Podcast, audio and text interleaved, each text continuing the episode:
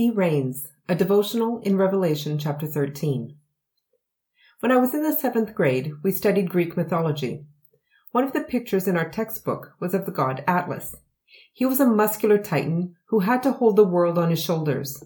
I remember looking at that picture and thinking, that looks really heavy and difficult. He literally carried the weight of the universe on his shoulders. It seemed like a lot for someone to carry. He would need a lot of endurance to support that weight for long.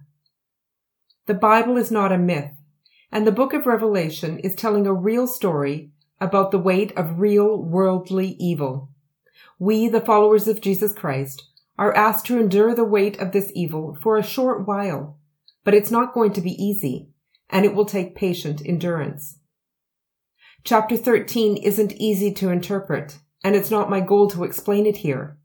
Rather, I want to focus on two phrases that tell us everything we really need to know for now. The first phrase is at the end of verse 10. This calls for patient endurance and faithfulness on the part of God's people. And the second phrase is similar, the first part of verse 18. This calls for wisdom.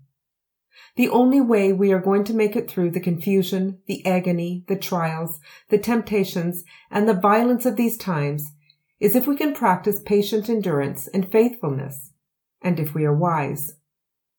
We don't need to look very far to see the evil that is pressing in on us.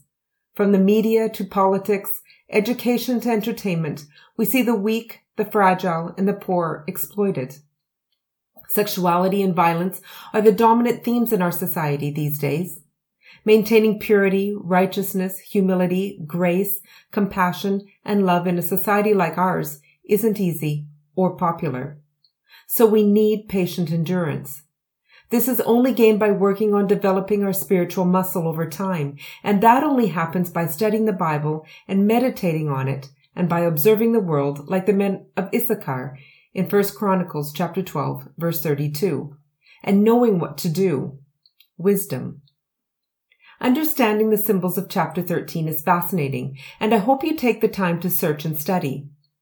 But if you don't get to it right away, at least work on what will keep you standing firm. Patient endurance, faith, and wisdom. All things that the Lamb provides for us through the power of the Holy Spirit.